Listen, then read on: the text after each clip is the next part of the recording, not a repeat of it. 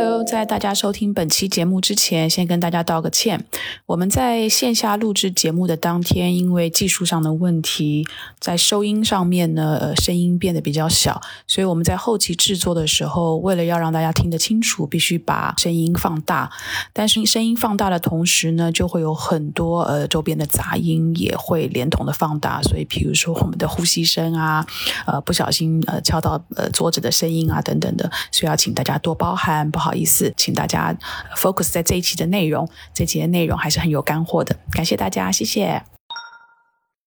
其实中国的规模化恰恰跟欧洲类似，应该叫小规模、适度规模，是以农户为核心的。但是呢，三聚氰胺让我们否定了农户这样的一种模式。从那以后，中国的这个养殖成本成为世界上最高的。国家之一，但奶源少的时候，我们的产能还是会越来越少，不是吗？我们现在的这点牛啊，产的奶啊，都满足中国的中高端乳品供应了。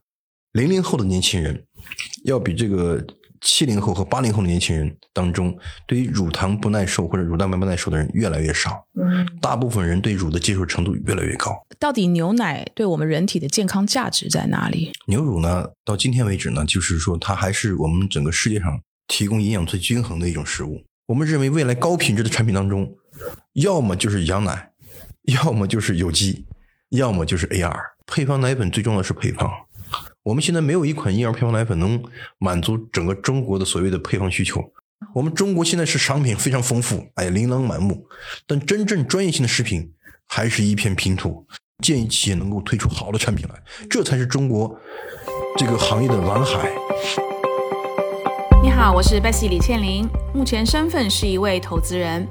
过去三十年，我的职业生涯跨越海峡两岸，几乎都在和广告行销行业打交道。我把自己的商业观察和思考记录下来，通过这本备忘录分享给大家。同时，欢迎你关注我们播客节目的微信公众号“备忘录加加减符号的加”，期待与未曾谋面的你有更多的交流。一起走进每一个正在发生的商业现场，探索有趣的故事。Hello，各位备忘录的听友，大家好，我是 Bessy 李倩玲，欢迎收听今天的备忘录。那跟我今天一起联合主持这一档很有意思的内容的联合主持人，也是很受大家欢迎的 Jenny。Hello，Bessy，Hello，大家好。嗯，今天我们的备忘录想聊一聊。牛奶喝牛奶这件事情，我讲一下这个背景哈。就是我呢，今年三月份呢，加入了一家在澳大利亚、新西兰上市的呃一个一家乳业公司，叫 A 二奶粉公司。我成为他们的非常务董事。那因为要加入这样的公司呢，我就开始对他们的产业有了解啊等等。然后我就发现哈，原来我这过去这 几十年喝牛奶喝错了。当然，因为因为他们给了我非常多的这个专业的知识，然后我我就开始问我身边的同事啊。朋友啊，就发现我好像不是只有我一个人对于牛奶的这个认识是有出入的。那我就在想，我们的听友可能也对于喝牛奶的这件事情也只是一个比较模糊的认识，所以我就想想来做一集这样的内容呢，是能够让我们的听众对于牛奶有更好的认识以及正确的认识，那协助大家去选择对你适合的这个牛奶。我又不想，就是让大家觉得我好像要因为我加入了某公司的董事会，所以我要偏颇某公司。我不想这样，所以我们今天请来的是一位独立的这个呃乳业的分析师宋亮宋老师。我们想用一个比较中立的立场谈行业，然后从独立的这个乳业分析师的角度来给我们的听友做很多的科普建议，帮助大家来去认清。就是到底应该怎么去选择牛奶，呃，去怎么去喝牛奶啊？所以呢，今天我们的嘉宾就是宋亮宋老师。宋亮是独立的乳业分析师，曾经在商务部工作，目前担任中国农垦乳业联盟专家组的组长。那长期致力于乳业产品的这个产业的这种深入研究。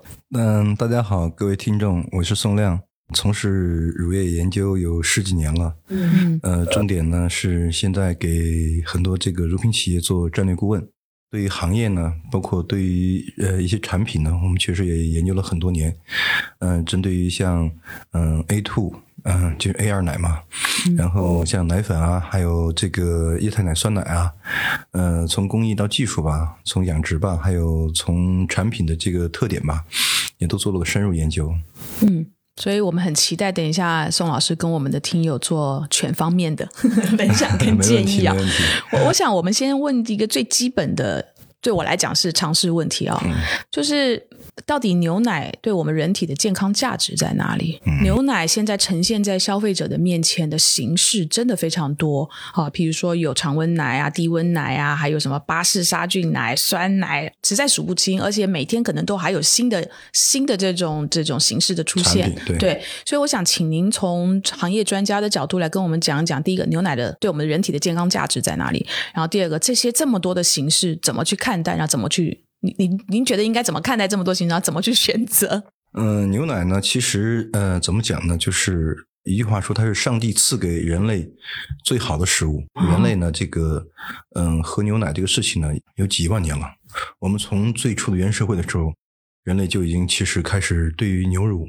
对于这些圈养的这些动物的这个乳进行这个饮食，牛乳呢，呃，嗯，到今天为止呢，就是说它还是我们整个世界上提供营养最均衡的一种食物，因为在牛奶当中呢，除了有脂肪、蛋白以外呢，还有维生素，所以呢，就是有些地方不吃蔬菜，就光喝牛奶的话，它也能补充维生素。是综合维生素，还是说某一种特别的？呃，综合维生素。综合哦，哎，B 一、B 二啊，C 那个维生素 C 啊什么的。牛奶当中呢，它的这个脂肪呢，就是呃，相对来说是比较容易失修的。嗯嗯。它是一种呃乳蛋白，对人体也是很好的。嗯。这么多年，我们说这个牛奶在逐渐的这个饮用过程当中呢，呃，随着工艺的这个呃条件的就是改进吧。嗯。为了更好的保存牛奶，人们呢就把牛奶这个。进行了进一步加工，就有了我们现在的这个奶酪。嗯，奶酪的这个产品呢，大概有几千年的历史了。作为这个保存最好的一种方式，奶酪到现在为止都是一个我们说这个在欧美国家这个主要的一个食品。那么奶酪呢，在中国的发展呢，其实也有那么几十年了。但是快速发展的时候呢，就在近十多年，我们可以看到很多这种奶酪制品，包括一些。嗯，烘焙啊，呃，包括一些我们说的这种像西餐化的一些东西，那么里边都会添加大量的芝士和奶酪，这样提高它的口味。所以呢，奶酪在中国这些年呢也逐步发展起来了。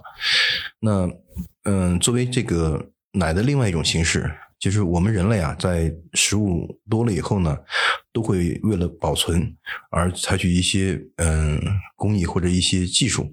那么我们人类最早的技术呢，就是利用了发酵技术。发酵技术在粮食，我们可以把它做成酒。嗯，葡萄可以做成酒。对对对，这也是一种 发酵技术。牛奶怎么办呢？牛奶发酵以后就变成了酸奶。那么酸奶当中呢，它有嗯，它有大量的这个活性益生菌。那么益生菌这东西呢，其实对人体来说是非常有益的。嗯，尤其像保加利亚杆菌啊等等。最初呢，这种酸奶的这种发酵啊，我们通通过都是自然发酵。嗯，那工业化以后呢，我们现在有很多这种发酵技术，可以呃可以改良它的这个产品啊特点啊，可以呃可以繁衍不同的益生菌啊，同时呢也可以将。不同的功能，我们可以表现出来。嗯，呃，同时你同时也可以去提高它的这个效率，降低它的成本。嗯，所以呢，现在这个呃酸奶的发酵呢，它其实呃工艺改进以后呢，其实我们可以不光可以用这个生鲜乳去发酵，我们现在奶粉也可以可以去做酸奶。对，哇，哎，可以复原去可以可以去做酸奶。是复原乳就是这么做的吗？配料表里面水后面写奶粉的那种酸奶，就是所谓的复原乳。对，哦，它其实呃。用奶粉这个做这种发酵呢，其实跟呃也没什么问题。营养上来说呢，其实也没有什么缺失。因为酸奶我们最主要的是益生菌嘛，只要益生菌它的活性够，菌的数量够的话，我们说这个一就是一款好酸奶。嗯，那么酸奶呢，其实发酵以后呢，它的口味非常酸涩，呃，一般的话直接入口会很很难受的。所以呢，我们要不断的去调和。我们放了一些糖啊，放一些香精啊等等去调和它。嗯，呃，很多人对现在酸奶说这个零添加比较感兴趣，觉得这个东西会很好。嗯，没有任何一种产品是可以做到零添加的。这这个里边，酸奶呢，即便是添一些糖醇类的东西，这个糖醇类的东西呢，其实对人体，嗯，虽然没有坏处，但是也没有太多的好处。其实糖呢，我们作为一种，因为我们现在生活条件好了嘛，所以糖的摄入就会很高。呃，这样一来的话，我们就会减糖嘛。嗯。那但是糖呢，作为一个我们正确认识这个糖，糖呢，其实作为碳水化合物呢，它是给人体提供能量的一个主要来源。嗯。所以正常的摄入糖是有必要的。嗯牛奶当中呢，从工艺上来说呢，分三种。呃，第一种呢，就是在七十度到八十五度之间杀菌，我们叫做低温巴氏。哎，就叫巴氏杀菌。哎，第二种呢，就是嗯，在巴氏的基础之上呢，我们采用了高温瞬间杀菌技术，或者是那个 ESL 技术。嗯，我们把它这种奶称之为超巴奶。那么这种奶呢，在欧美是普遍的，它的保质期呢，基本上能在十五天到四十五天之间，在一百三十度以上这个高温杀菌，我们把它称之为常温奶。它的保质期呢，最高能保质一年。其实呢，我觉得保质两年都没问题。真的对，但这个奶呢，它的特点就是保质期时间长，另外一个呢，奶中的基本的一个营养元素啊，嗯、不会造成流失。但是有一个问题呢，就是在巴氏奶、超巴奶和这个常温奶之间有一个重要的东西，我们把它称之为乳的这种活性物质。那么活性物质呢，到底包括哪些物质呢？呃，它包括一些这种活性酶，哎，包括一些这种活性蛋白。那这些东西呢，嗯，对于人体来说呢是有很大帮助的。那举个简单例子，比如说乳铁蛋白，那么它就是一种活性蛋白；乳活性酶，它就是一种活性酶，它对于人体的这个免疫力提升啊，它确实有促进作用。那么这些东西呢，实际上是作为原生的这种哺乳动物啊，他为了让自己的孩子在自然界这种情况下能够存活下去，能够提高他的免疫力，那么带的这些东西，嗯，人在喝牛奶的时候呢，其实嗯，除了摄入蛋白以外呢，我们说更多的就是要摄入这种的这种活性物质，但这种活性物质啊，它是一个相对概念，怎么理解呢？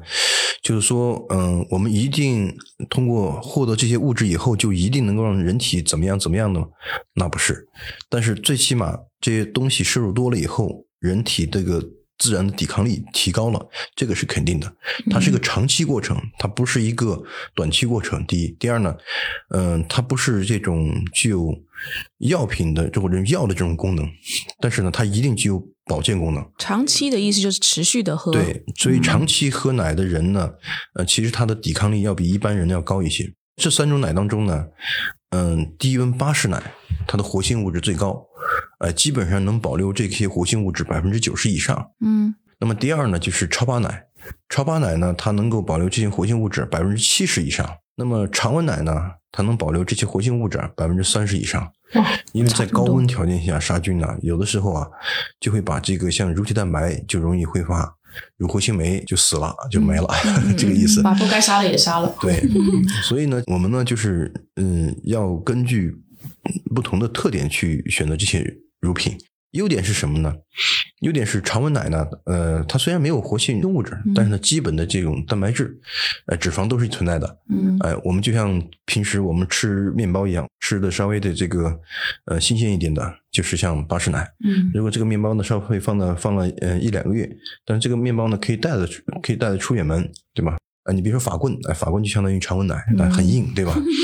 不是我们的杠子头。哎，但是那个很那很有咬劲，对吧？对很香啊、就是这个东西呢，就是有嗯、根据大家自己的需求和选择吧。嗯因为常温奶呢，它能够保质期一般六个月，最高能保质一年。嗯这个奶呢，基本上它的价格也会进口的角度来说，它的价格也很便宜。嗯哎，我们觉得是没有任何问题的。嗯第一，我们自己饮用也可以；第二呢，做成烘焙，哎，哦我们在家里做烘焙啊，做什么的也可以嗯，哎，都可以嗯。超巴奶呢，嗯，其实它跟巴氏奶一样，也是在这种冷柜里保存。嗯，因为奶这东西啊，我我个人的看法就是，就是冰箱里放出来的奶啊，它那个口感会很好，哎，所以呢，我一般喜欢喝巴氏奶，就是我们讲的鲜奶，对不对？对，就也鲜奶嘛。就是说，尽如果可以的话，就尽量都是喝鲜奶，是这个意思吗？鲜奶呢，是我们这个一般通俗上讲，对名称上来就是或者学科名称上来说，我们把它称之为低温奶，低温，叫低温巴氏或者低温超巴。嗯嗯嗯，对明白明白。OK，呃，我想插一个问题，就是我想问一下，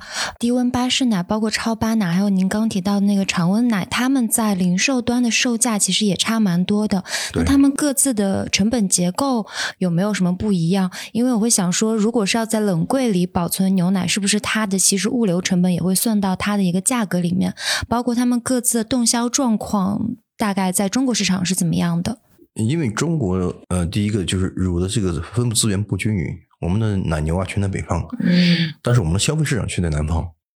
第二个呢，就是在中国刚刚改革开放以后啊，我们的物流体系啊、冷链体系极不发达，我们要满足南方人喝奶，那怎么办呢？我们知道，在六十年代的时候啊，每个这个地区啊，特别是每一个这个大城市都会有一个属于自己的牛奶公司，有自己的养殖场。我们那时候有一部分叫农垦，就是各地的农垦，那么满足这个城市里人一小部分人喝牛奶，能喝上新鲜的这种巴氏奶。那么这些公司呢，发展到今天呢，也都成为了各个地的一些明星公司。啊，你比如说像广东烟塘，啊，比如说这个福建长富，上海的光明，上海光明，南京的卫刚，南京卫刚，对。那除此之外呢，我们有更多的人要喝牛奶，怎么办呢？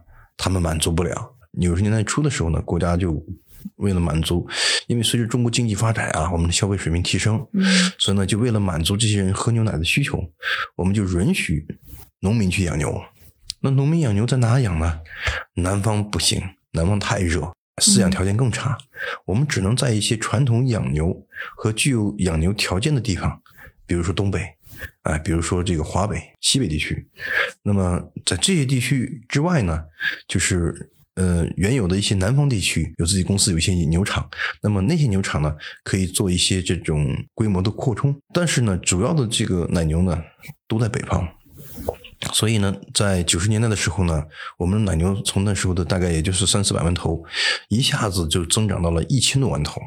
那么这个一千多万头当中呢，有很大一部分是来自于农民的养养牛。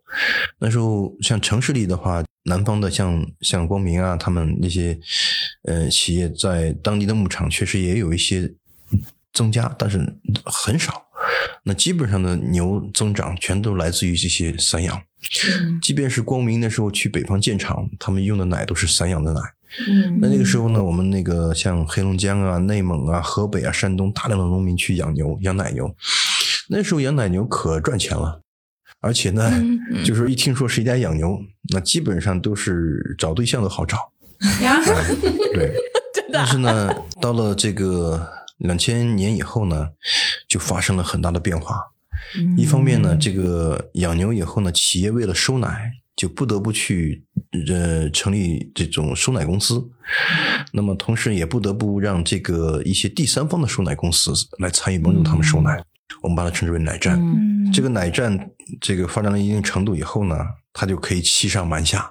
哦，它一方面这个跟农民压价，跟奶农压价。嗯，那么另外一方面就是以次充好，把牛奶卖给了高价卖给企业，这就有了二零零八年三聚氰胺这个事儿。嗯，三聚氰胺这个事儿呢，其实始作俑者原罪啊，就是奶站，应该是奶站跟收奶企业某些。个别群体之间的一种利益合作关系，嗯，造成的奶农是无辜的，嗯，对。但是呢，当时的政府呢，为了解决这个问题呢，就鼓励发展规模化。那么我们的规模化发展呢，是一个多快好省、高速推进。咱们中国人办事儿嘛，就是力气大旗就就馒就馒头干干嘛，就把我们的散养散养散户呢就集中起来，搞成小区。就是说，这么多年过去呢，这个散户呢在市场当中，它不具有。这个保障性，他要一方面自己承担这个市场风险，一方面承担自然风险。嗯，所以大量的散户在零八年、零九年退出一批，一二年、一三年退出一批，一五年、一六年退出一批，到今天散户已经很少。如果你想看到散户，那就基本上可以说可以到博物馆去看了。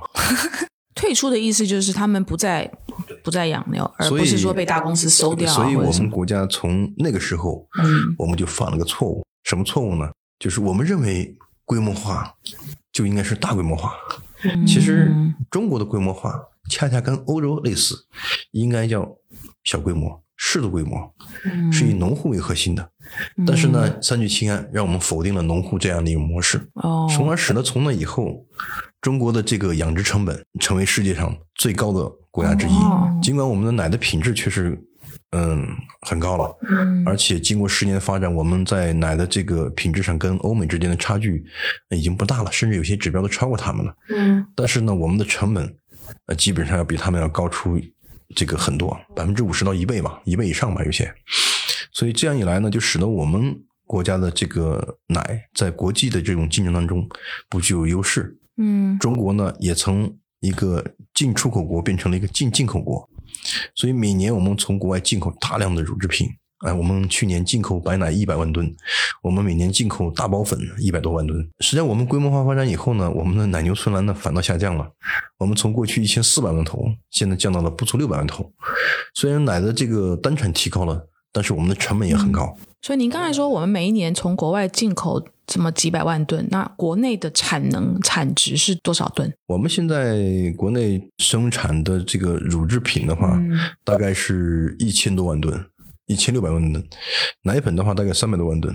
哦，所以我们还要再从海外在国外再进口，因为我们国内的这种需求在不断增长，嗯，但是我们的供应越来越低，嗯，有限，所以呢，我们不得不从国外进口。另外一个呢，就是我们自己产品提供的成本越来越高，价格越来越贵。那么国外的话便宜啊。哦，所以我们自己的产品，您刚提到说不具有竞争性，其实是因为价格上。对，竞争度不够，比较贵。所以我们现在就是怎么去考虑这个问题呢？我们认为通过低温化发展，能够让国内的这些奶源有保障。第一个低温化呢，我们把它要高端化发展，我们既能消化国内的成本。第二个呢，我们通过低温化呢，就产生了跟这种进口之间的这种差异性。低温化是哪一段低温化？这是什么意思？就是说白了，就是我们生产巴氏奶。OK。那么，所以从成本上来说呢，这个生产成本这块儿，其实。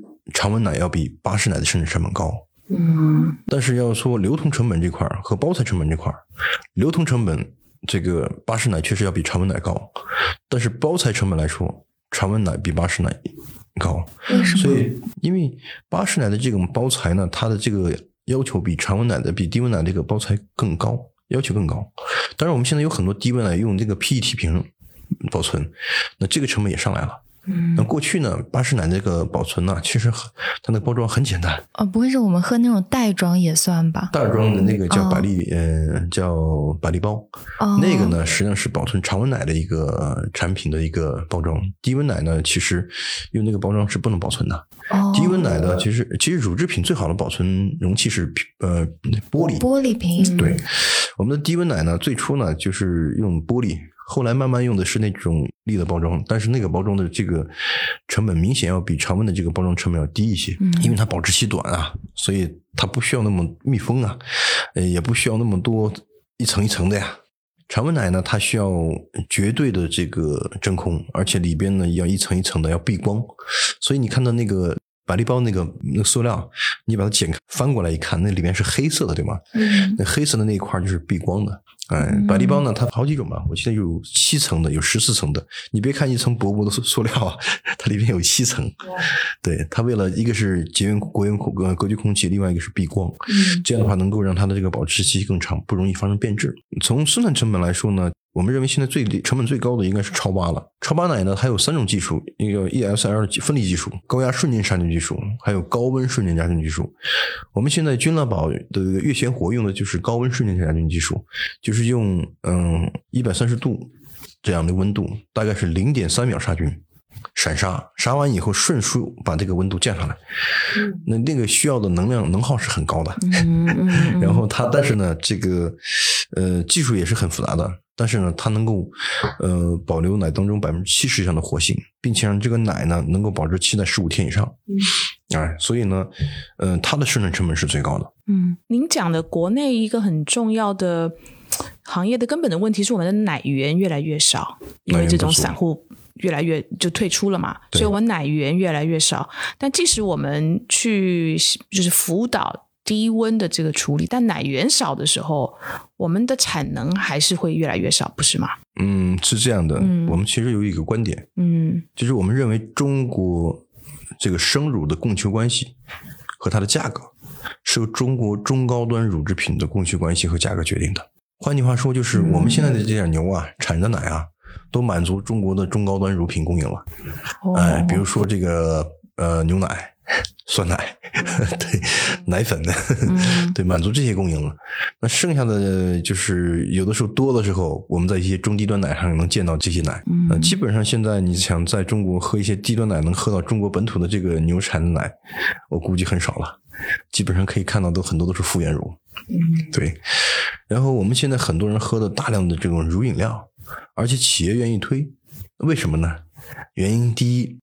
乳饮料的口味可以调，各种各样的口味，所以呢，它能满足年轻人的需求。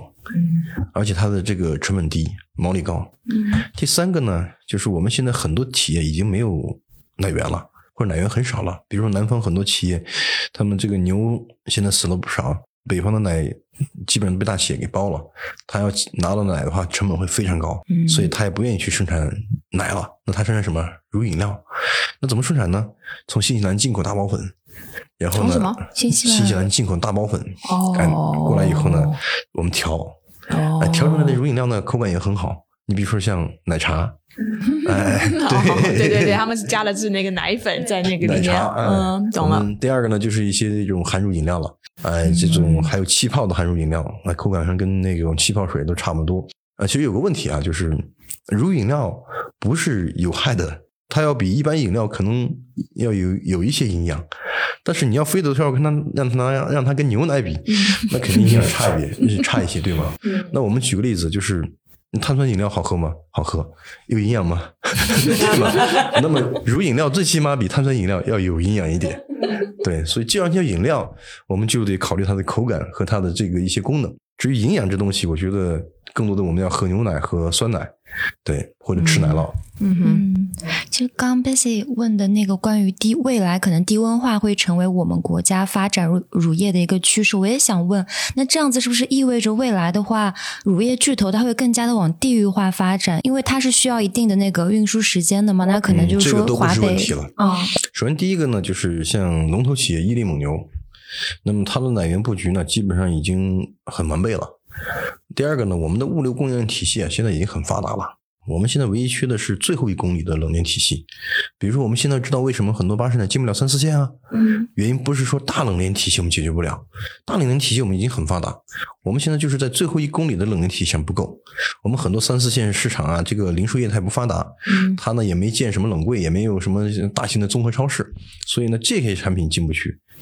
但是你要说大冷链，我们现在基本上都形成了。你比如说我们的冷链物流车呀、冷链仓库啊，那个都很丰富了。嗯，所以不是供应端的问题，是零售端的问题。对，就是最后一公里的这个零售呃冷链体系的问题。嗯嗯。对，还有一个呢，就是我曾经讲过一个叫乳资源分工嘛。我们认为啊，就是未来这种低温化发展会慢慢的是往高端化发展。那种常温化的发展的话，其实，嗯，很多慢慢的就会往低端化发展。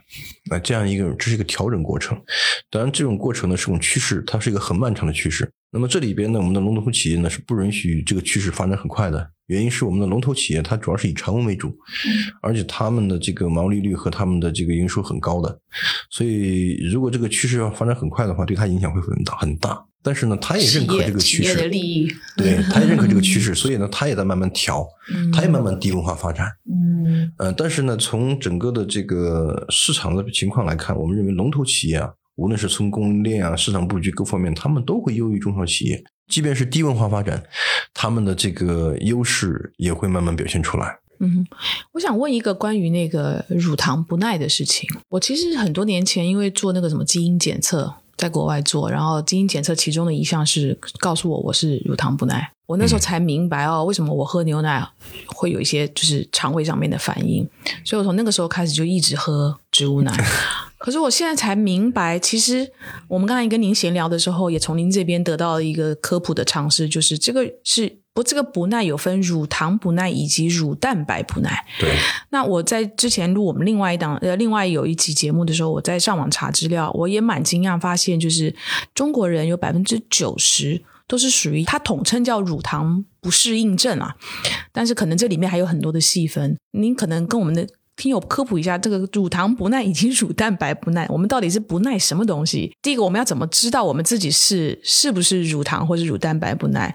那如果是这两种其中的一种，再进而怎么去选择应该适合我喝的牛奶或者是其他动物奶？它这样的，就是中国人这个进入农耕以后呢，我们不光吃还要接触乳了，我们牛也吃的少了。唐朝的时候，包括宋朝的时候，明令规定就是不准杀牛。牛是耕用，嗯嗯，耕田用的。那个时候，皇家普遍吃的肉是羊肉，羊肉最好的肉实际上是猪肉。对，那个时候呢，乳呢是有的。其实，在汉唐的时候，我们就是贵贵族或者皇宫的人是可以喝到牛奶、羊奶，可以喝到酸奶的，普通人家是喝不到的。所以呢，从慢慢的这些几千年的这个农耕文化，就使得我们中国人的体质跟国外不一样。我们是素食体质，就是我们以碳水化合物为主。所以呢，我们这个慢慢的呢，这个肠胃呢，这个这个里边的这个菌群啊，它的肠道的菌群啊和它这个这个肠道的一些酶啊，就发生了变化。所以我们喝的是豆浆。嗯，对，是这个意思对吧？对，所以呢，这个我们对于牛奶当中呢，主要的就是乳糖不耐。乳蛋白不耐呢，也是重要的一种。那么大部分的人呢，其实对也没有百分之九十，可能有百分之六七十就是对乳糖和乳蛋白不耐受。那么对于乳糖和乳蛋白不耐受的人呢，其实呃，现在的产品因为很丰富了嘛，嗯，呃，有些奶呢，它就把这个乳糖啊剔掉了，你喝这个奶就不会不耐受。所以乳糖跟乳蛋白，也意思就是说，各种的只要是乳乳类的都有乳糖，对那乳蛋白也有分，对。对吧？但是有一点啊，嗯就是大部分人这种乳糖或者乳蛋白不耐受啊，它不是重度的，它是轻度的。嗯轻度的什么意思呢？就是喝完以后可能当时会有腹泻，嗯，但是如果说你坚持喝几年，你就会慢慢没有了，就慢慢耐受就可以适应了。嗯，哦，就是要跑几年厕所，然 后跑跑跑着跑着就没事了，对对对是这个意思吗？对，习惯了就好。但是呢，哦大概百分之二十的群体来说，它是有深度就比较严重的不是说那个乳糖不耐受，我们喝羊奶是不是也可以啊？嗯其实喝羊奶有一部分人是可行的，但是有一部分人也是不行的，因为他对乳糖不耐受。所以羊奶里面其实也有乳糖，吧？因为如果你对乳蛋白不耐受，你喝牛奶不行，你可以喝羊奶。然后你要是对乳糖不耐受，你喝牛奶、喝羊奶都不行。那么翻过来，现在有一款奶叫 A two，、我们 A two 蛋白。嗯那么 A two 蛋白或者我们叫 A 二蛋白，它是一种原生蛋白，也就是说，我们牛啊，在我们有一天突然去找奶牛去了，发现哎，荷兰有这种牛叫赫斯坦，哎，这种牛单产很高，我们把它推广吧。嗯然后我们就把它跟不同品种牛进行杂交，嗯杂交出来的牛，它生产出来的奶这个量啊，确实很高。嗯从过去牛一般的一年的单产可能也就是两吨到三吨，嗯那么赫斯坦的牛呢，就可以直接推到七吨以上。啊，哎，最高的时候呢，这个赫斯坦牛一年的产量能达到这个十三吨到十五吨，换句话说，每天都是那种几十公斤的奶能产出来。感觉像打鸡血。嗯对对对对对对对对。然后这种奶当中呢，就出现了一种新蛋白，我们把它叫做 A 一蛋白。A 一就是一二三的一，对 A 一蛋白呢，就是临床包括这么多年的验证，它对于人的这个心血管和这个是有影响的。啊，对，那么 A 二蛋白呢，其实所以 A。A 一不是原生蛋白 A 一不是原生蛋白 A A 二才是原生蛋白白。，所以我们刚才讲的牦牛、水牛、羊，它都是 A 二蛋白。哦，因为它都是原生牛，它没有经过品种改良，没有说把荷兰的这个呃是奶牛拉过来跟我们中国的水牛进行杂交，没有没有，它都是原生蛋白。那么原生蛋白呢，其实它从这个消化吸收来说呢，它更适合人体。嗯但是呢，嗯，从这个学术界来呢，也有一些争论。嗯但是现在的声音啊，越来越多的，大家都越来越多地支持这个 A A two 蛋白。嗯呃，因为在最初呢，A two 蛋白呢是这个一个科学家发现的，美国这边呢认为这个 A two 蛋白是 OK 的，嗯，所以呢，就是包括美国像新澳这些国家都是认可的，嗯但是在欧洲呢是不认的，啊、不认这个 A 二蛋白的。嗯到现在为止，好像也不太也不认。但是呢，现在有越来越多的科学文献和临床证明，A 二蛋白对于人体从呃耐受，包括从蛋白的消化吸收来说，各方面显示来看是有益的。所以这不是一个智商税，那这啊不是这不是一一个个智商税。OK 就是我们现在讲的智商税是什么呀？讲的智商税就是企业制造一个概念，无限的去夸大它，然后来欺骗消费者。但是这个从蛋白的这种形式来说呢，这是一种科学发现，嗯它就它就不是智商税。嗯，那所以在选，因为啊当然可能因为我加入这家公司，我就发现，哎，市场上越来越多，我看到越来越多 A 二，有一点点混混淆视听的这样的一个状况，就是有一些奶呢，它鲜奶它里面其实是有 A 一，也有 A 二，对，蛋白在里面，但是它在营销的说辞上，它就强调我是 A 二，没有说我这个奶里面也有 A 一。您了解我意思吗？因为 A 二的这个概念突然间火起来了嘛。情是这样的啊，就是我们国家呀，关于这方面啊，没有相关的标准，就跟我们益生菌产品一样，没有标准一样。嗯，所以这就容易造成一些混淆视听，一些劣币驱逐良币。对，这个在这个国家是非常明显的一个现象，嗯 哎，一个非常明显的现象。嗯，这就是所以呢，我们现在希望的就是企业能够拿出这样的标准，然后来教育消费者。嗯嗯，我们现在回到那个话题，就是说，呃，如果对于乳糖不耐的消费者来说，呃，即便是喝 A two 奶、A 二奶，也是不耐受的。嗯那么，其实对消费者来说呢，他可以选择喝酸奶，因为任何一个消费者，只要不论是乳糖不耐还是乳蛋白不耐，奶经过发酵以后啊，就解决这些问题了。嗯为什么？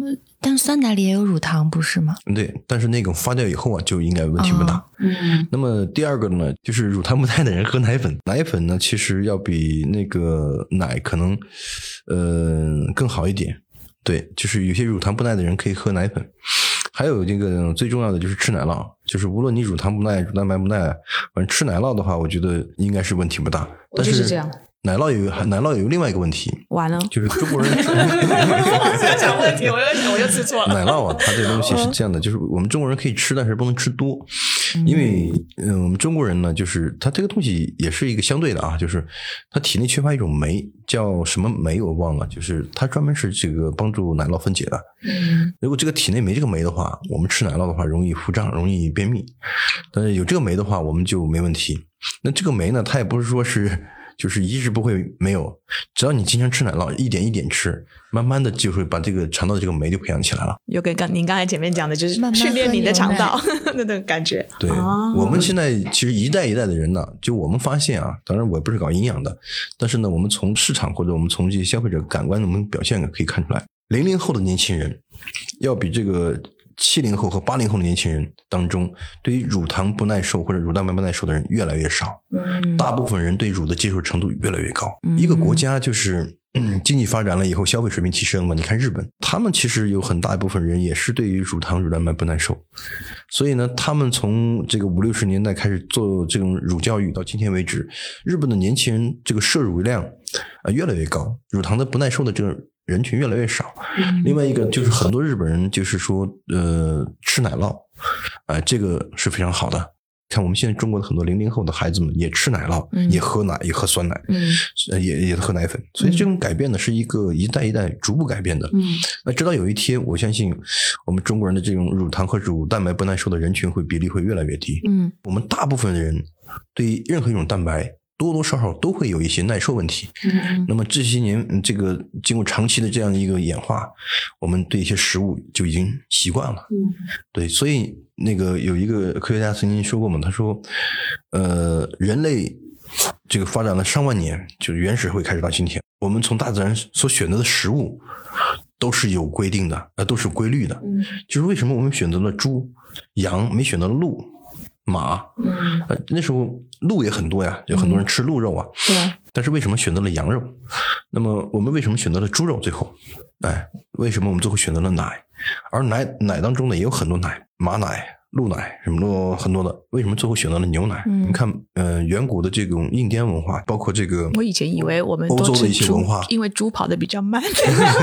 我也这样想，就他们还有比较好这个，抓。还有中华民族，就是有很多文化里边，对我们看到很多东西都跟牛有关系。对哦，因为对的，人从繁衍到今天，就是这个繁衍的时候呢，那个时候最直接能够获取肉和乳的这个食物的主要动物就是牛，嗯，哎，就是牛，明白。哎，所以我们那个时候就开始喝牛奶。嗯，我我想问一下宋老师，就是如果我们的听友想要知道自己是乳糖不耐还是乳蛋白不耐，第一个有没有必要去了解？因为像您讲的，不管你是哪一种，嗯其实可以经过长时间的训，练对吧？其实没必要，没有必要一定要了解的话，其实做个简单的测试。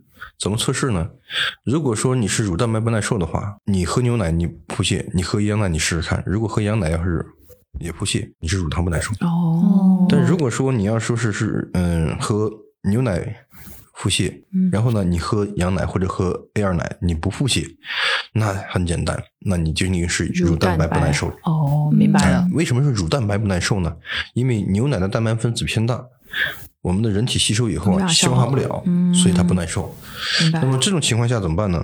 这种情况下就是我们现在很多企业把这个大的蛋白分子给它打小，然后这样的话就容易吸收。所以呢，像伊利出了一款营养舒化奶，它就是针对于这些乳蛋白不耐受的人。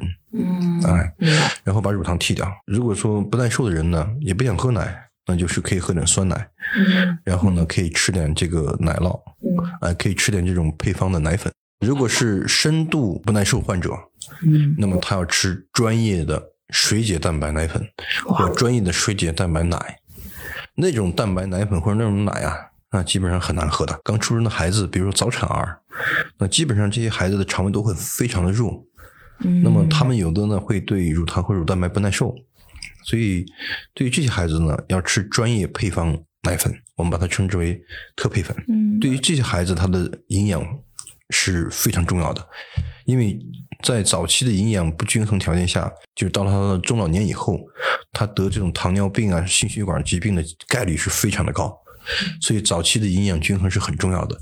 那么对于不耐受的这些婴幼儿来说呢，包括儿童来说呢，嗯，一定一方面是要锻炼他们这样去耐受的问题。换句话说，如果说他是浅层不耐受的情况下的话，我们尽可能的还是让他去尝试的去喝这些牛奶。嗯，对，来慢慢的把他的肠胃改过来。这就是为什么就是婴儿配方奶粉有这么多的学问，这么多各种不同的配方啊，然后强调它们里面含有什么样的。所以不耐受的问题啊，它不是一个绝对问题。它是个相对的，相对的。很多人认为说啊，我这个我对乳糖不耐受，我就不不吃不喝牛奶了。但是这个不耐受呢，你得问他，就是你是轻度还是重度的。如果是重度的话，你确实是不能喝牛奶。但如果是轻度的话，其实你可以慢慢调过来。乳糖不耐受或者乳蛋白不耐受，指的就是我们肠道对于乳糖或乳蛋白不消化，嗯，哎，就不接受，嗯，对，嗯，哎，但是这个。东西可以慢慢的去改变。我们现在的很多的这个零零后的孩子们，已经不存在所谓乳糖或不乳蛋白不耐受了，嗯各个消化吸收都很好，从小就喝蛋白粉，婴儿粉长大的，对，大家经济能力改善了，所以，嗯，啊，我想问一下您，就是 A 二蛋白它是一个概念吗？那在您观察里面，这个概念？它在中国市场大概目前是一个怎么样的认知度？A 二呢？这不是个概念，是个蛋白。因为我感觉它不是某一个品牌在做的事情，每一个乳企都有可能去做 A 二奶，对不对？对。我觉得它还是算一个细分品类吧。这个品类目前在国内的规模，这个细分品类啊，这个说法呢，我也不太赞同。嗯，您解释一下。怎么讲呢？就是我们过去我们说通过一种嗯工艺改造。或者添加一些营养物质，对吧？或者说我们改变蛋白组织形式，我们就把它变成一个细分市场。A 二是不是一个大细分市场？呃，名义上来看是这样的。但是如果说放眼未来的话，我们认为未来高品质的产品当中，要么就是羊奶，要么就是有机，要么就是 A 二。哦，但是有机有机鲜奶或者有机奶并不等于 A 二。纯 A 二奶奶对吧？A 二呢，它是个蛋白形式，有机呢是一种这种生产加工方式。A 二跟有机之间呢也有重叠的地方，就是在欧洲啊，这个人们购买有机原因是什么？他们认为人要跟自然不断的融合，有机就代表原生。A 二蛋白呢，它本身是种原生蛋白。它指的就是这个牛啊，自从它的祖先发展以来啊，有了牛这个品种以后啊，它们那个母乳汁里边它就是 A 二蛋白。从这个角度来说呢，A 二跟有机是是重叠的，就都代表人们对于生活的一种美好的追求，对于自然的一种崇尚，对于可持续发展的这样的一种理念的认可。所以我们为什么去花更多的钱去购买 A 二啊？那很简单啊，我们是环保主义者啊，我们不觉得碳排放是个好事儿啊。我们不喜欢自己摄入过多的这种工业加工品啊，那这样的话，你是不是有机也对啊，A 二也对啊？那是不是代表有奶牛场就可以生产 A 二的牛奶？我们正常来说啊，就是一个牛场大概有三分之一是 A 一 A 二的，有三分之一呢是 A 一的，有三分之一呢是 A 二的。它基本上是从蛋白形式来说，要么是 A 一，要么就是 A 二，要么就是 A 一和 A 二的混合，就跟血型一样。我们血型你看。A 型和 B 型生的孩子，要么是 A 型，要么 B 型，要么就是 A B 结合型。自然繁育过程中，这个牛场就有三分之一的牛是三 A A 一蛋白，有三分之一的牛是 A 二蛋白，有三分之牛是 A 一和 A 二蛋白的结合体。我们认为啊，就是只有那三分之一的 A 二的蛋白是纯的蛋白。那么有些人呢，就是把这种 A 一蛋白和 A 二蛋白的混合，我们把它也叫成 A 二蛋白。啊，那我们认为这是一个欺骗消费者行为的这样的一种方式。这就是营销手段了。对，另外一个呢，牛呢，它要是追溯到它的祖宗，嗯怎么说呢？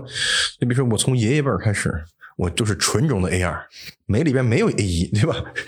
你们你们这里边把 A 一 A 二搞来搞去，最后搞出了 A 二，跟我这种纯种的从爷爷辈儿开始的 A 二那是不一样的。你比如说，这个牛的爷爷是 A 二，奶奶是 A 二，对吧？他的这个父亲是 A 二，妈妈是 A 二，他也是 A 二。那么它产出的奶，血统上来说叫做纯种的 A 二蛋白，对吧？爷爷辈开始咋开始做乱了，到了父母那辈又又又也也不对，然后通过基因筛选筛选出来，哎呀，对不起，刚好你很运气很好，你刚好产的奶是 A 二。那么从他那个祖先辈儿就比较杂，那么他产出来的奶，我们现在也叫 A 二奶，但是我觉得这个 A 二奶跟这种纯种传承下来的 A 二奶，我认为之间还是有一定差别的。那据您的理解，全球的这种纯的，就是祖宗八代都是纯的 A 二奶的这种牛场，在全世界大概是在什么地方比较多啊？其实就在一些这种嗯、环境相对比较落后但是呢牛呢比较好的地方。原生地方，你举个例子，你像美国，美国肯定不是；欧洲，哦欧洲那肯定更不是。但是呢，你比如说新西兰、澳洲，那肯定是。那所以像我我们知道有很多的，尤其是婴儿配方奶粉，像什么爱尔爱尔兰啊这种，也是也是经常被拿来说他们奶源非常的干净啊，净爱尔。兰呢，其实它更多的是讲的是什么呢？更多的是讲的它的那种草饲概念。因为爱尔兰跟新西兰有个很相似的地方，就是那些国家都是以草建厂，满大街都是草，无处不草。对，你想见到这什么庄稼什么的看不到，但是满就是满世界都是草。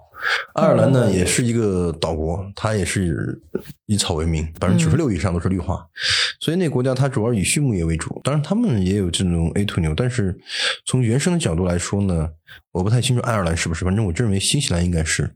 哇，那听起来全球真的很少哎。这种就是真的，您讲的祖宗八代都是纯的 Air 的，因为很少哎。它这块呢也不算是说嗯、呃纯的吧，这里边有一个概念，就是赫斯坦这种牛啊，嗯它从荷兰这个地方出来，它走向全全世界。那么这个过程中呢，其实它不断的去改良，不断去杂交，不断去改改变品种。一些地方呢，它可能的品种改良上来说呢，没有那么快，没有去跟当地牛杂交。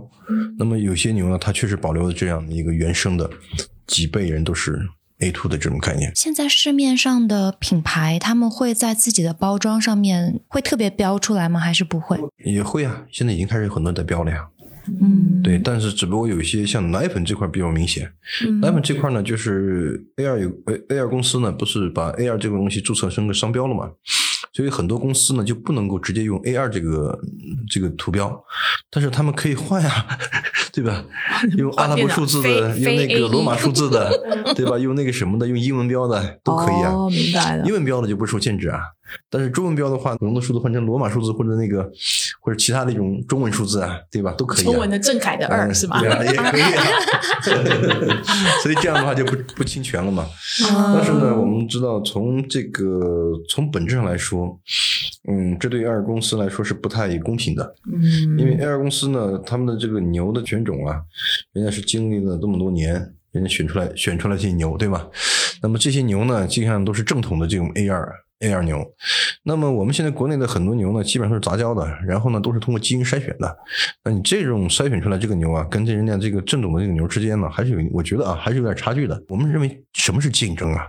竞争就要体现出资源的独特性和你的技术的这个研发性。嗯，我这个牛是三代都是祖上都三代都是 A two 的，我们都是经过筛选出来的，好不容易弄出来的牛。你们可好，咔杂吧杂吧杂交的，然后呢直接咔基因检测出来就是 A 二，那这里边就体现不公平。这第一个，第二个呢就是宋宋老师刚才在讲的时候，他是正气凛然的表情。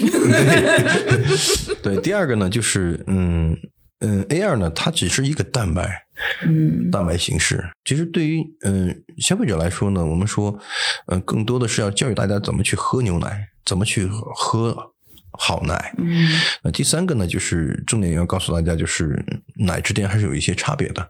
当然，根据你自己的习惯和偏好，哎、不要去过分的讲某一种奶一定比另一种奶好，比如说低温奶一定比常温奶好，那不见得。嗯我们说这个低温奶要每天喝个呃十公斤吧，二十斤，你保证三个月能胖的跟头猪似的。但另外一方面，你保证三个月能把你的免疫力提高到比喝常温奶要高很多的水水平。嗯因为它的那个活性物质，它是个微量的东西，嗯你得喝足很多很多才能够有这种效果。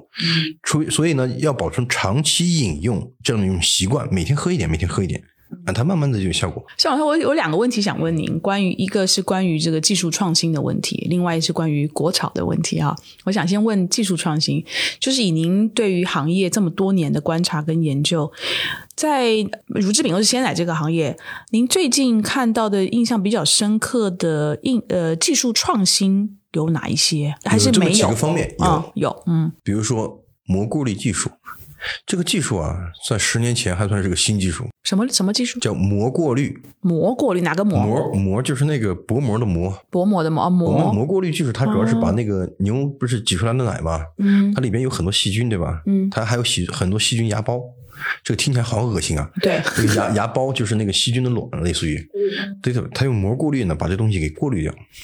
哦过滤掉以后呢，再加热，这样的话，这个奶呢，就是呃就是作为这种巴氏奶或超巴奶，它的这个安全是有保障的。如果这个奶这个芽孢和细菌没过滤掉，用七十五度杀菌，咔，细菌杀死了，芽孢没杀死，那么进到人的体内是有害的。哦对，，OK，这蘑菇滤技术，所以这是最近这几年才呃有的。不是有的，是全面应用的。OK 啊，对，过去我们只是哦看到，哎呦，国外有应用，好好好好好好羡慕啊！我们国内还没有，现在我们国内已经全可面应用以应用了。哦最重要的是这个膜的生产，过去我们是全部进口，嗯现在国内也有公司可以生产这个膜了。哦，对，那么第二个技术呢，就是包埋技术，包埋包埋包埋技术哪个包哪个埋就是那个包裹的包，埋就是埋掉的埋。埋哦包埋技术包埋技术，，OK，它这个技术呢，它有个什么好处呢？就是它能够解决，你比如说我们常温酸奶里是没有活性益生菌的，我们吃的都是死菌，我们更多喝双温酸奶是喝益生元。那现在呢，有了包埋技术以后呢，这个菌啊就被像包裹起来了，然后呢就不容易死掉。我像一个保护膜一样哎把它包起来。等到哦等到你的肠道以后，膜破了，咔，菌出来了，啊，这个效果就体现了。这个包埋技术应用在奶粉当中呢，你比如说我们一些热敏性营养元素，像 DHA，哎，容哦易一加热，哗就挥发掉了。嗯那个包埋技术以后呢，就是一加热它不容易挥发，嗯所以呢就减少了工艺流程。嗯我们过去的奶粉啊，都是就是比如说国内的大师小干，先释放完以后呢，热敏性元素再添加，再混合，再干混，所以他们叫施法工艺，其实也不准确，就是大师小干。那现在呢，有了包埋技术以后呢，就不用干法了，直接就呃这个跟奶一一混合，然后一加热就 OK 了，这个一 DHA 也不容易挥发，叫包埋技术。嗯那第三个技术呢，就是微纳米技术这种研磨技术，在这个和这个分解技术乳蛋白的应用。我们把一些大蛋白分子啊，我们过去通过这种深度水解啊，就把它变成小蛋白分小蛋白分子。那小蛋白分子当中呢，现在有一些就是像微纳米技术的一些一些应用啊，就可以把它分解的更细更小。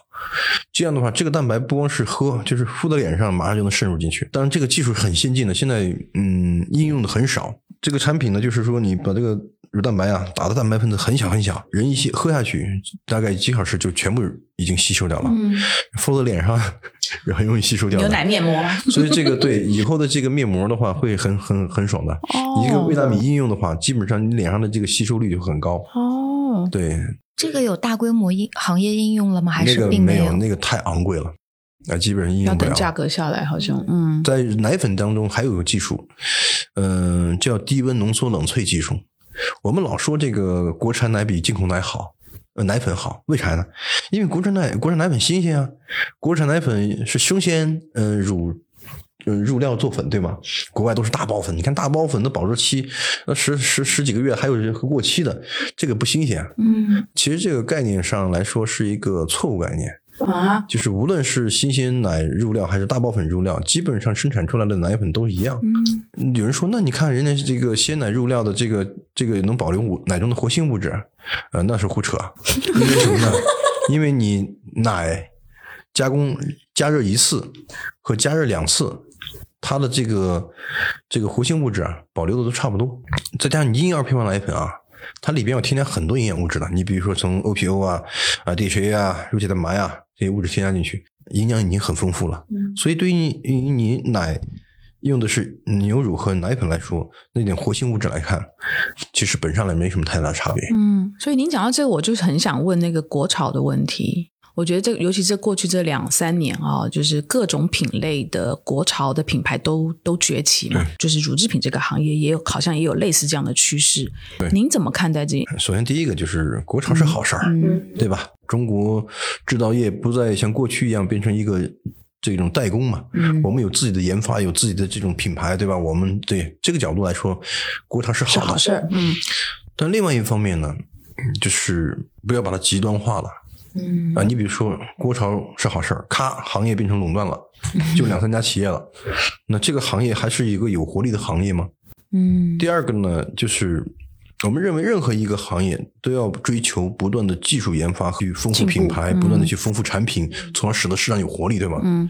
咔，国潮如至，咔，行业就剩一家企业叫华为，啥啥都没了。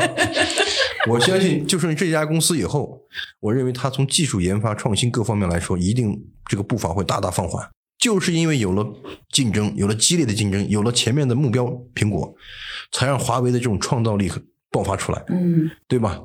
那么翻过来，奶粉行业一样，奶粉行业它是一个技术型的行业。第一个，第二个呢，我们婴儿奶粉叫什么？我们叫婴幼儿配方奶粉。嗯，它配方奶粉什么最重要啊？配方啊，对。配方体现什么？体现了技研，体现了一个公司对婴幼儿的基础营养和基础营营养的一个研究得出来的成果。嗯，它是配方的东西，它就跟药品一样。但虽然它没有药品那么精准，但它跟药品一样是有配方的。配方奶粉最重要的是配方。我们现在没有一款婴儿配方奶粉能满足整个中国的所谓的配方需求，因为你想，东北的孩子跟西南的孩子从营养上有差别吗？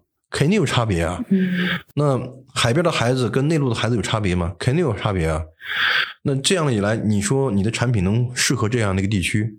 那我还说一款奶粉，我 A two 奶粉能适合整个欧洲，德国、法国、英国，对吧？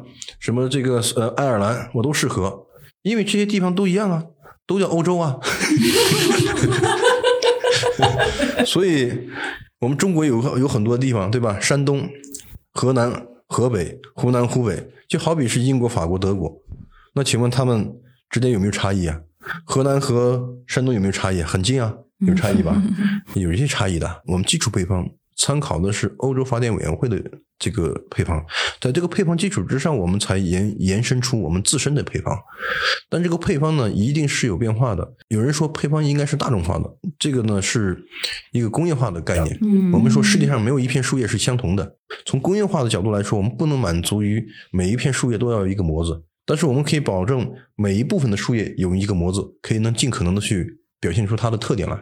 但是在未来的话，随着工业技术的发展，我们真的可以做到每一个树叶用一个模子，每一个婴幼儿用一个配方，但现在做不到。嗯，但是呢，我们现在更多的讲的一些配方，比如说一个什么适合中国宝宝的奶粉，那这种话呢，基本上都是营销学上的话。啊，没有一点科学和技术的这种。我真的，我正要问，因为您讲如果配方是重要，那那不就代表国产的品牌它更懂得中国的宝宝应该需要什么，或是中国的消费者需要什么？中国婴幼儿的营养研究啊，最早的也算伊利吧。那么伊利呢，也基本上是从十年前才开始的。哦、我们对于这方面的研究啊，说实话起步晚，然后呢，嗯、根本没有累样本积到一定。然后呢，这个监控的数据和那个研究的东西啊，还是要肤浅一些。但是呢，企业的这块面的这些宣传倒是很到位，啊、很很到位。给消费者讲，恨不得就说我们现在这个方面我们已经是全球第一了。但是我想跟大家讲的是，就是，嗯，在人的基础营养和技术的这些研究方面，包括生命营养科学这块研究，呃，最牛企业我认为还是像达能，嗯、还有雅培，嗯，还包括雀巢，国外的，嗯、对，雅培它是一个。具有医药背景的公司，惠氏呢，它曾经是辉瑞下面的公司，这些都是制药背景。那么他们对于基础营养和生命科学研究，那不是说几年，那几十年、上百年。呃，生物学领域，他们他们处在一个全球领先的地位。我告诉你，我们中国所有的配方都是来自于这些人的配方，我们都是模仿人家的配方。但是有一点就是，这些年就是企业认识到了研发的重要性，大家都在加大投入。哎，去搞这个科研，所以呢，我们不能鄙视说国产。哎呀，你们看，你们光重营销，不重视研发。那你首先得考虑他们先活着呀。等他们活好了以后，他们才去搞研发呀，嗯，对吗？嗯，所以这个逻辑是没问题的。叫什么加大搞研发，就有时候取决于良心，对吧？对，赚了钱多了之后做事情啊，嗯就喜欢模仿，所以我们很多的技术，我们更多是应用性技术。啊，我们你看老抄美国的人，美国老质疑我们，哎你看你们中国人怎么那么讨厌呢？你们老是模仿我们，早是抄我们的技术。啊，没有啊，我们没抄你的技术。你看这技术不是抄我们的？没有，我们有变通啊。其实还是我的技术，因为基础研究很重要。你看，在美国、欧洲都重视基础研究，比如说物理学。你们知道物理学它分两种，叫应用物理和基础物理。基础物理对，其实欧美大量的这个财力物理全投上了基础物理，嗯，那么只有基础物理这个有突破了，才能够在应用物理上有重大发现。我们现在中国人很少去研究基础营养学，呃，很少关注人的基础营养，那基本上大家也不愿意研究什么这个乳当中有什么五合金物质，管它嘞，跟别人搞好我的用就行了呗，对吧？因为这样赚钱比但是较快。欧美这些国家就要研究，就这个奶里边这还有多少？因为乳当中有上千种活性物质，我们现在发现的不过就是几十种，真正应用的也就不过十来种，还有很大的路要走。我们现在很多就是这个打个擦边球，研究个蛋白，哎，我们发现了这个蛋白啊，其实人家早就发现了，然后他说我命名为什么什么蛋白。这种这种怎么怎么讲呢？就是我们现在需要沉下心来，真正扎扎实实做基础研究。国家也认识到这件事情，对吧？所以国家现在也开始在嗯投入这方面。哎，所以呢，这就是我们中国，我们说未来真正要是国潮涌起的地方，就是要技术立国，而且要加强这种就是不见效益、光看观看投入的这种基础研究的，哎，不能太功利，也不能太那个什么。嗯哼，对，明白。所以你看，我们现在无论在技术领域啊，无论是这个自然科学还是社会科学，反正在应用领域的这些专家们，我靠，都很吃香。你比如说我，对吧？但是你要是搞这种理论研究的这些专家们，你会发现，我靠，好清贫啊！一个月几千块钱，嗯每天扎在实验室或者扎在那个什么看吧，也没什么好日子，搞就没什么出路。但是正是因为有了他们，才有了我们。没有他们，也没有我们，嗯所以我们现在要把本末倒置，就是把它颠倒过来。我建议我们的这个奶粉企业、乳品企业，真正加强于中国的营养和关于中国人生命科学的相关的这些基础研究啊，我们大量的费用投上市场营销，哎，不如投上这块儿，哎，搞搞这个，完全同意。哎我搞营销三十年，我就觉得越来越罪恶，因为有非常多的这种因为营销，搞出我们。怎么理解营销呢？我们认为啊，商品啊，它有几个属性，嗯，那么其中有一个属性呢，就是解决信息对称。营销是在信息解决信息对称中演化出来的，嗯。但是呢，现在的营销呢叫过度营销，其实它不光解决了信息对称，它解决了一个信息的假对称。它告诉你这个东西神药啊，它然后你也就信了。其实它本身是要把产品的属性和特点要告诉你，真实的反映给你。那么营销的目的呢，就是为了让这个东西变现，尽快的变现，提高这个交易效率，采用的一种手段。所以我们把营销称之为为提高商品的交易效率、降低交易成本而采用的一种激进的手段。这是我的定义，我以后会把这些东西写本书出来，跟别人的定义完全不一样，你知道吗？赶快写，赶快写，宋老师我。看各大企业的如企的财报，他们每年营销费用都是水涨船高，而且比重其实有在慢慢的在他们整体投入里面有增加。哎，很简单啊，竞争越来越激烈了呗，对吧？同质化越来越严重呗，大吃小强吃弱越来越狠呗。你看我们那么多小企业被大企业给吃掉了，你光看他们的营销费用高，你看他们的利润和营收是不是也高啊？嗯，对呀、那为什么那么高呢？那很简单呀，大量的一些企业的这个生意全被他们抢了呀。那那些企业怎么办呀？那那些企业只能慢慢的退出历史舞台喽。所以你可以看到，龙头企业现在已经不光是一些区域性的中小企业，连区域性的龙头企业的份额都被他们抢掉了。然后 我觉得是这样的，就是我们龙头企业啊，现在真正的把、呃、把心建很沉下来，因为从传统乳品来说也走到尽头了。我们现在如果我们现在我把它定义叫阶段性饱和，那么在这个时候，所有产品的增长都放缓了。那么对于企业来说，它要转型。那么转型方向是什么呢？我们在这段时间的会上，我们也讲了，就是专业食品。那么专业食品转型的最核心的难点在哪？啊，钱、资本不是，品牌、市场不是，是技术。嗯啊，真正的去搞这种技研，你生产出一些专业性产品，比如说癌症病人的营养液，比如说糖尿病人的这种营养补充剂，哎，还有比如说就是我们说早产儿早期的一些这种营养这种产品，它起到一个营养干预的作用，目的就是保证婴幼儿在早期的营养是均衡的。嗯我们现在很多自闭儿童就是因为跟营养也是有关系的，还有很多孩子过敏，比如说鸡蛋过敏，但是到了老了以后呢，乳不过敏，鸡蛋也过敏，最后连大米、米饭、白面都过敏，为什么呢？因为到了老了以后，他的整个抵抗力、免疫力下降了，他所有内在的问题就表现出来了。嗯他本来就是过敏体质，那为什么是过敏体质呢？有些人说，哎，我天生就过敏体质，不是，因为你的这个营养在你早期的时候就没有摄入好，不均衡，所以我们需要把这些问题解决的。所以从这些个角度来说，我们建议企业能够推出好的产品来，这才是中国这个行业的蓝海。我们中国现在是商品非常丰富，哎，琳琅满目，但真正专业性的食品还是一片拼图。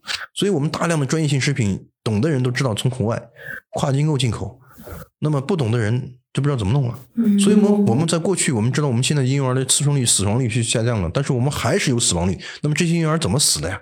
其实很大程度上不是说我们医疗条件不够，而是因为对他们的一些嗯内在的这个死亡的因素，我们没有真正的去查明。嗯啊，没查明，所以妈妈的营养很重要，孩子的营养很重要，这样能能保证婴幼儿的健康成长。嗯，我觉得信息对称其实应该解决这一块的问题，就是专业食品，我会觉得很多大众消费者可能对于这一块还没有那么多的知识，相较来说，专业食品呢，其实在中国没有定义，我们也给它的定义。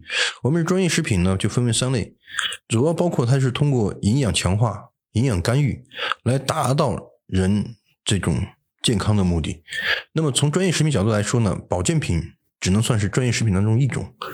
那么专业食品更多的是从食品的角度来说，其实保健品呢也不能叫食品，它介于食品和药品之间。那么我们更多的讲的食品，乳是这种嗯保健食品当中是最具有承载力的一个原料。举个例子，癌症病人的营养液，一方面需要营养，大量的营养，需要大量的蛋白质；那另外一方面，他口味又不好，他喝完以后就吐。我们用微纳米技术把乳蛋白分子打得非常小，它喝下去马上就吸收了，而且不会、不会感到荤腥，不会感到恶心，不会感到油腻，补充了大量的蛋白。而乳蛋白的吸收在所有蛋白中是最好的，很多一些专业食品企业都是由乳品的演化来的，就在于于此。嗯乳蛋白呢，基本上的吸收率能达到百分之七十以上。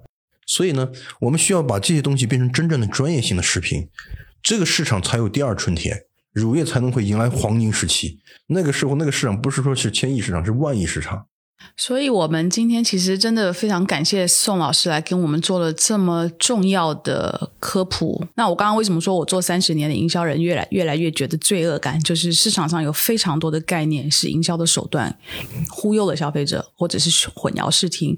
那我们想请您这样的专家来，就是跟我们科普，所以我们消费者可以用一个比较正确的观念。正确的这个角度来去选择适合他们的商品，其实对于消费者来说呢，呃，保持一个平常心态去喝奶，哎、普通的牛奶就很好，嗯，然后普通的酸奶就很好，没必要去追求那种高端。但是如果它好喝，口感真的好，哎，你觉得喝的很舒服、很开心，那你可以买一买。另外一个呢，就是牛奶、酸奶也罢，它从蛋白型上来分啊，它未来啊分就是像呃牛乳、羊乳，我们现在还有骆驼乳。水牛乳、呃牦牛乳等等等等，骆驼无论是什么样的乳，它没有那种药的功能，嗯它就是个食品，所以某个女主她说她喝完她的奶以后，她会能怎么着？你记住那胡扯，不可能。骆驼乳怎么怎么着也一样，没那么没那么大功效。要有那么大的功效的话，阿拉伯人比我们中国人都聪明多了，那就那可能吗？对吧？所以奶就是个普通食物，但是呢，它比一般的食物要容易吸收，而且它的这个带来的深远影响，对于你的钙的吸收，对你将来钙流失以后的抵制啊，呃，包括你的这个免疫力提升啊，它确实有帮助。第二个呢，从蛋白上来说呢，除了有机以外呢，我们说 A two 呢，它是一个优质蛋白，啊、它是原生蛋白。那么这个蛋白呢，不是像一些人说的是一个噱头或者是一个借口。我们的认可就是 A two 蛋白呢是一个好蛋白，那么它对人体是有帮助的。嗯但是呢，这种帮助啊，仅限于就是帮助你促进这个吸收。至于它有什么功效，能够让你抗癌啊，能够让你什么 治百病啊 什么治百病啊这种的，那没有啊那那那没有，啊那没有瞎扯的所以呢，嗯，A 蛋白呢，将来呢，它的这个产品会越来越多，所以大家也要去正确的去看待这种产品。所以能够保留奶中的活性物质，这种话那都有点扯。只要高温加热以后，就跟常温奶一样，那基本百分之八十的活性物质都没了。但是奶粉它为什么有营养？原因很简单，它是配方化的，我们往里面添加了很多营养。好的，那今天非常感谢宋老师的科普，然后我们也希望我们的听友今天听了之后，正确的选择牛奶，然后最最重要的就是呃多方面的吸收营养，让自己将来的身体越来越健康。但是这是，长时间我们没有办法可以 中国最好的时代，最富强的时代，所以呢，我们要有一个好身体。哎，我们在一个好身体条件下，我们才能够享受更好的、美好的生活。没错，感谢宋老师，谢谢 Jenny，谢谢嗯，谢谢。